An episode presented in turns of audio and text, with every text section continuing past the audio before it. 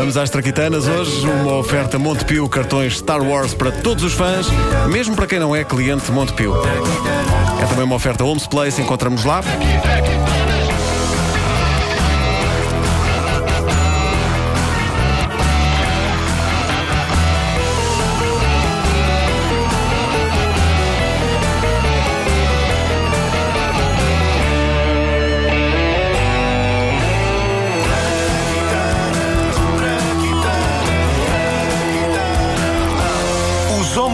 Solteiros do planeta Terra têm tudo a agradecer a um indivíduo chamado Percy Spencer, porque a vida não seria a mesma coisa sem este engenheiro americano de tecnologia de radares, nascido em 1894 e falecido em 1970.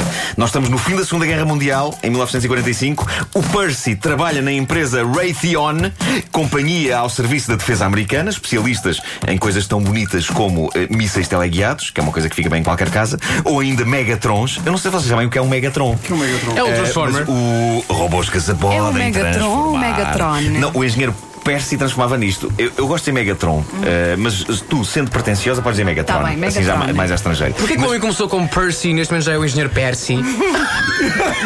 Tens razão. Porque ele Tens quer, razão. Ele, É, ele, ele quer oferecer, ele quer oferecer-te uma coisa, mas não te tratar por tu. Não é para ti, é Percy. Que bonito. O Megatron não é uma personagem dos Transformers, caso estivessem a pensar Olha, nisso, eu- eu claramente pensei. o Vasco estava. Eh, o Megatron é uma traquitana que serve para gerar os sinais de rádio dos radares, que é uma componente essencial que os radares têm. E um belo dia, o engenheiro Percy está lá entretido a montar estes Megatrons e estamos a falar de um homem que trabalha tanto e com tanto afinco nisto que mal tem tempo para almoçar. Tanto assim que na algibeira ele tem uma barra de chocolate para enganar a fome. E lá está ele, em frente a um Megatron em funcionamento. Eu não faço ideia que som tem um Megatron em funcionamento. Vamos experimentar um, assim, tipo, o que é que se arranja aí, tipo de, de sons. Pode ser. Pode Não, ser. eu não pode ser. concordo. É. Pode ser. Não há mais opções? Há mais opções ou não? Há mais Eu já, opções. eu já ouvi um Megatron e era assim. Era assim. Já viste? Não, mas o Megatron que viste estava, estava Espera, parado. eu ver este está em mais. funcionamento. Deixa eu ver se é mais. Ah, este está bom. Ah, Este tá está bom. pronto, Este está bom. Então pronto, pode ser este. Este está pode ser bom. este, pode ser este. Vamos a isto. Uh, Pedro Ribeiro fará o papel de Percy, uh, o inventor Spencer. E repara na primeira frase que ele diz: Estou cá com uma larica, tenho lá eu tempo para almoçar, pá. Se eu agora sair daqui para comer uma hambúrguer, ainda me, se me rebenta o Megatron, pá. De notar a categoria do jargão científico usado nesta reconstituição. Como sabem, os cientistas que nos ouvem, ainda se me arrebenta o Megatron é o tipo de frase que um engenheiro de radares diz, nem que seja uma vez na vida. Mas uh, retomando, retomando. Estou mesmo com fomeca, pá. Mas pronto, ainda bem que trouxe um chocolatinho. Que assim posso comê-lo aqui em frente ao Megatron que faz este barulho. Este. E é quando mete a mão na algibeira para apanhar a barra de chocolate que Percy Spencer descobre que, na algibeira, e apesar de não estar calor, a outrora sólida e apetitosa barra de chocolate está transformada em quente e peçonhenta mousse. Ora bolas, pá, como é que isto derreteu desta maneira? Oh Antunes, ainda tens ido daquelas bolachas que estavas a comer há bocadinho? Oh, Spencer, sabes que eu estou com a cabeça um bocado esquisita? Olha, derrete-se musculate, agora rebenta a cabeça deste. Pá, isto aqui há coisa, pá. Ok, na realidade só o chocolate é que derreteu. Ah, nenhuma cabeça explodiu na fábrica. Mas um pouco de drama e molhinho nunca fizeram mal a ninguém. O que se passou ali por acidente é que o Percy Spencer acabara de descobrir as micro-ondas como uma potencial, espetacular e sofisticada ferramenta de cozinha. E, certa gente, a gente inventa aqui algumas coisas na grandiosa história universal das traquitanas para criar efeito, tipo cabeças a explodir. Mas eu garanto-vos que o próximo passo que Spencer dá para confirmar a sua descoberta foi tal e qual este. Está registado em qualquer enciclopédia. Ele trouxe milho para o pé do Megatron e pouco tempo depois. Sim, pouco tempo depois ele tinha pipocas. E esta é verídica. A prova definitiva de que as micro-ondas podiam cozinhar envolveu essa notável e complexa experiência científica: fazer pipocas. E isto passou-se em 1945 e em 1947 a empresa, até aí conhecida só pelo trabalho que fazia em prol da guerra, comercializava o primeiro micro-ondas caseiro da história da humanidade. E é provável que há algumas pessoas que nessa altura tenham cozinhado os seus jantares nisto.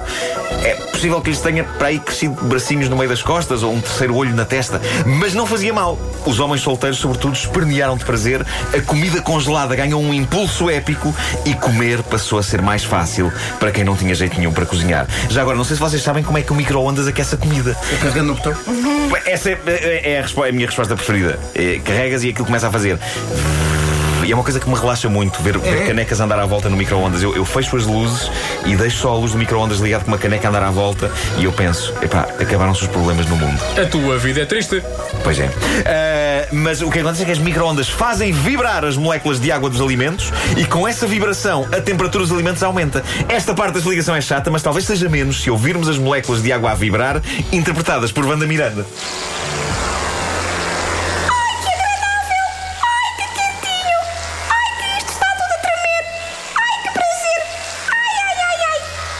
Sabem o que se chama isto que acabou de acontecer aqui? Ciência. Ciência, meus amigos.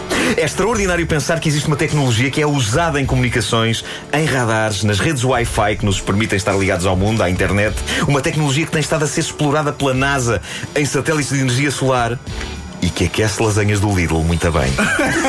Eu continuo espantado, entretanto, com o espírito empreendedor dos nossos ouvintes no que toca a inventar, pelo menos em teoria, traquitanas que fazem falta. Veja-se a proposta do nosso ouvinte Rui Pinto Nogueira no Facebook oficial da grandiosa História Universal das Traquitanas. O endereço já agora é facebook.com barra comunidade traquitana. Vão lá, amiguem-se, deixem as vossas ideias.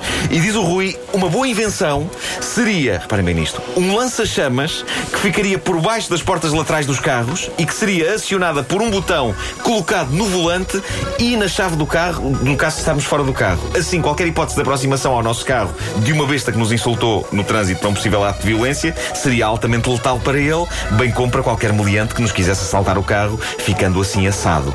Aposto que o meliante não voltaria a tentar repetir tal façanha. Boa ideia, boa. Uma coisa É seguríssima. pá. provável que depois de ser atacado a centímetros por um lança-chamas ele não voltasse a repetir isso. É provável. De facto, não. Eh, não iria acontecer. Eh, os nossos ouvintes, há alguns que são assim. que devíamos ligar para a polícia, ou não? Eu gostava de saber o que é que a molécula da água tem, tem a dizer sobre esta invenção. Sim. 22 anos de rádio e o que ele põe a fazer numa merda um guião inteiro é molécula d'água.